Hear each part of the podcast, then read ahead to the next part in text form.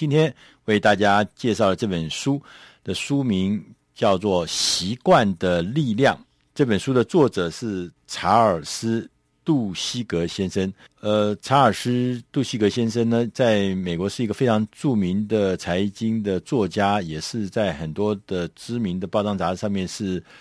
呃写专栏。这本书《习惯的力量》出版之后，立刻获得各界的好评。他曾经长期的在《纽约时报》的畅销书排行榜上面，呃，几十个礼拜。所以这是一本很被广泛重视跟阅读的一本书，叫《习惯的力量》。呃，这本书的主要的呃最早的缘由呢，它是呃在有一个机会呢，这个作者呢有一天碰到一个呃派驻在伊拉克的一个呃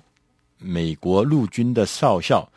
那这个少校呢，呃，在伊拉克派驻的时候，他发现啊。就是那个当地的呃居民常常会定期定时的会有暴动，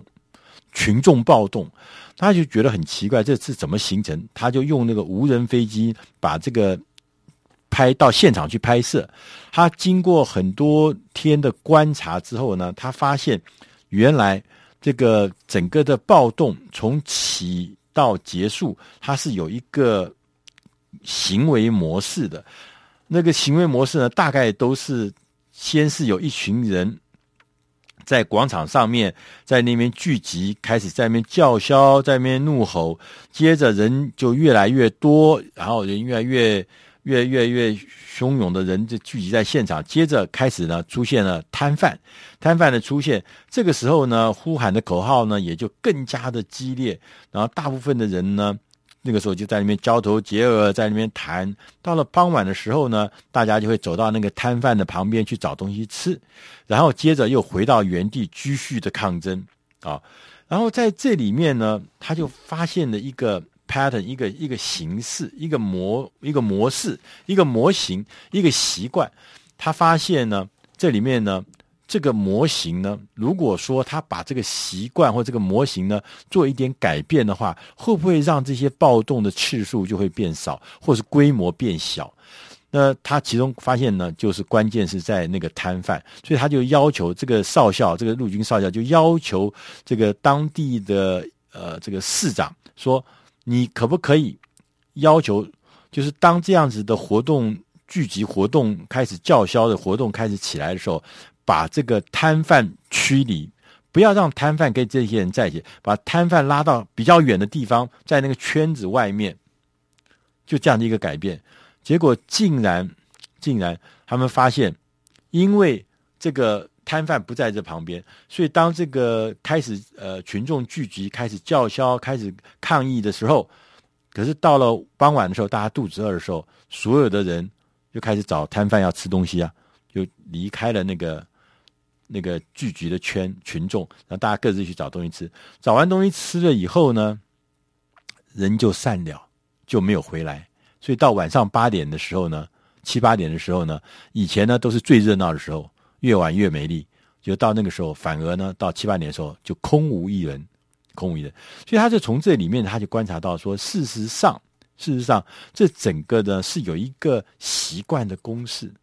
就是什么意思？就是说，当我们从刚刚的案例里面可以看到，当我们人们看到一个提示，会遵循一个惯性的行为，以便得到一个渴望的奖励。所以，提示、惯性的行为跟奖励这三个是变成一个循环。对，就像刚刚那些呃，在这个中东的这些呃呃暴民，他们整个的抗议活动，甚至演变成流血冲突。也是用这三点：有提示、有惯性的行为，最后有奖励。他说：“所以说，我们如果能够呃掌握这个提示、惯性行为、奖励这个模式，我们就拥有改变习惯的要诀。我们就能够改变，我们能够把旧有的惯性的行为，也许就可以换成一个更新的、更好的行为。那这样子的模式。”提示、惯性行为、奖励这样的模式，事实上不只是用在个人身上，在很多很多我们熟悉，譬如说酗酒的人，因为习惯的改变，习惯的改变，他的酗酒的行为得到很大很大的改变，他就开始戒酒了。所以说，这可以用在很多很多的地方。作者呢，杜西葛先生他自己说，我自己呢，他自己就有一个例子。他说，他原本呢，每天下午一到三点半的时候，他就要跑去呃咖啡馆吃一点饼干，然后呢，就在里面跟人家聊天。他就觉得这个习惯呢，习惯呢，他其实发现他真正的喜欢不是去吃那些巧克力饼，或者是吃那些喝那些咖啡，他觉得他真正喜欢的那个奖励呢，是和同事聊天，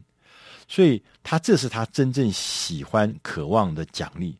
所以他就给自己设定了一个新的惯性行为。他说，只要一到下午三点钟，他就去不去咖啡馆，也不去吃饼干，但他就开始去找同事小聊个十分钟、二十分钟。因为不吃饼干，他改掉了这个过去的传统的咖啡馆吃饼干这样子的惯性行为，反而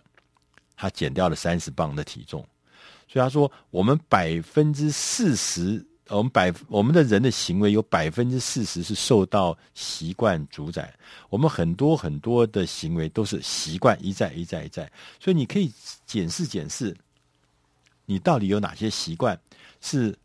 好的习惯，哪些习惯是不好的习惯，可以让你能够让习惯变成一个力量，改变你的人生。那在书里面呢，一再强调习惯的回路。可以分解成三个基本要素，就是我们前面讲的提示。某些东西，某个东西会告诉你的大脑，你要采取一个自动的模式是安全的，你根本不用想，你就会选择这样的行为，这是提示。啊，我们看到我们训练动物的时候，不是也有提示吗？给他一个什么指令，他就会做什么动作的提示。惯性行为就是当这个。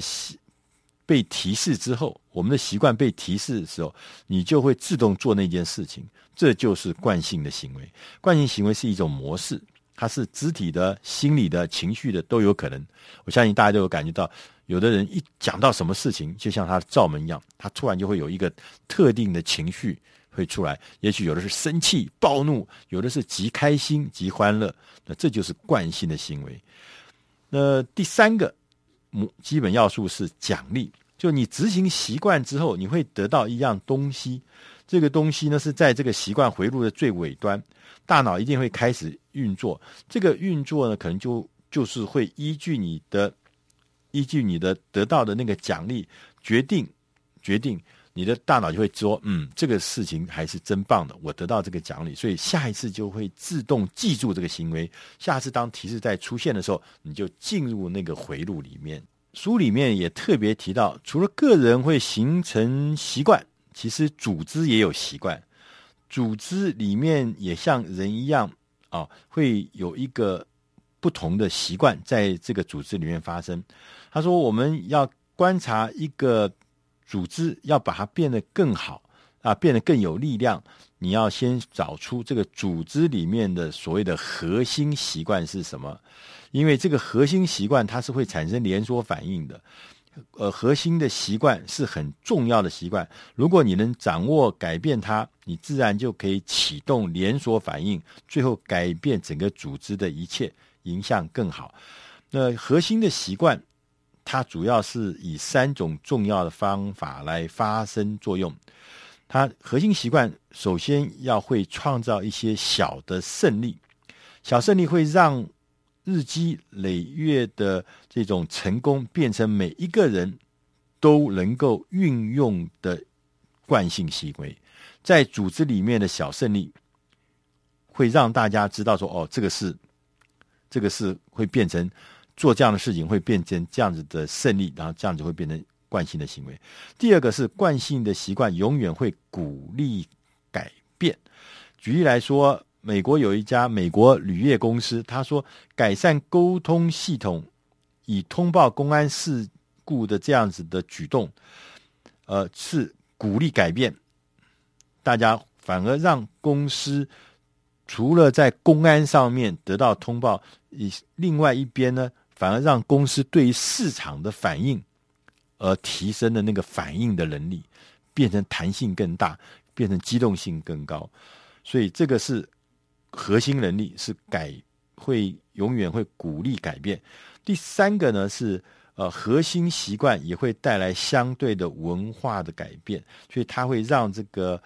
新的价值观，更好的价值观来生根。那一个很有名的故事，就是美国有一位呃游泳奥林匹克游泳的传奇人物，叫做麦克菲尔普斯。我相信大家都记得，我记得他是得了六七项的奥运金牌，游泳的一个怪杰。那这位游泳怪杰呢，他的教练呢，就帮他建立了一个非常简单的习关键习惯。他说：“每天在这个菲尔普斯在睡觉前跟起床的时候，都给他播放一段录影带。这录影带呢，就是他过去完美比赛的纪录片一小段。他说，这样子养成他一个习惯之后呢，变成一个就是说，只要听到说要播放录影带。”他就会进入一个完美比赛的记忆里面去，因为那个录影带里面就放的就是他完美比赛的纪录片，所以每一次他比赛的时候，他的教练都到他的耳朵中轻轻跟他讲，播放录影带，整个这个选手菲尔普斯就会进入那个完美的集中精神，进入那个一个惯性，就是完美比赛的那个惯性里面去，那个。接着他就会开始进入这个完美的表现，拿下了冠军。那在后面这本书的后面呢，他也后段半段呢，他也强调是说，呃，提升组织习惯和惯性行为的最佳时机，什么时候最好的时候？通常是某一种危机浮现的时刻。他譬举了几几个例子，譬如说，美国太空梭在一九八六年的时候不是升空之后爆炸吗？那因为这个爆炸事件，让太空梭总署对太空总署署内呢所有的品质工作品质的标准、工作品质的检查有了进行全方位的重大改革。那他又举例子说，美国。那个伦呃不对不起，英国伦敦的这个曾经发生过一个国王十字铁的地铁站，在一九八七年的时候发生大火，这也后来就让伦敦的地铁这有一百多年历史的这个老组织，重新从营运组织开始呢，得到一个彻底的改造。那在美国的这个呃金融危机的时候，美国的奥巴马政府也因为金融危机的发生，开始呢能够说服国会进行很多很多几十条重要的法规啊的这个改变，所以重要的重大的危机浮现，正是提升组织习惯、惯性行为、改善这些行为、提升这些最好的时机，同时呢。他也讲说，不但是组织，社会也是如此。这边，那最后他讲说，要改变习惯的四个步骤，分别是找出目前的惯性行为，尝试使用不同的奖励，找出触发习惯的提示，最后是拟定一个计划。所以拟定计划就是要弄清楚你的习惯回路之后，你可以提出一个更好的替代的惯性行为来。达到建设性的方式，提高你的渴望，提高你的奖励，建立起一个全新的习惯。那这就是所谓的习惯的力量。以上这本书是出自《大师轻松读》第五百三十一期《习惯的力量》。如果你要进一步资料，可以上网络上去搜寻《大师轻松读习惯的力量》。谢谢。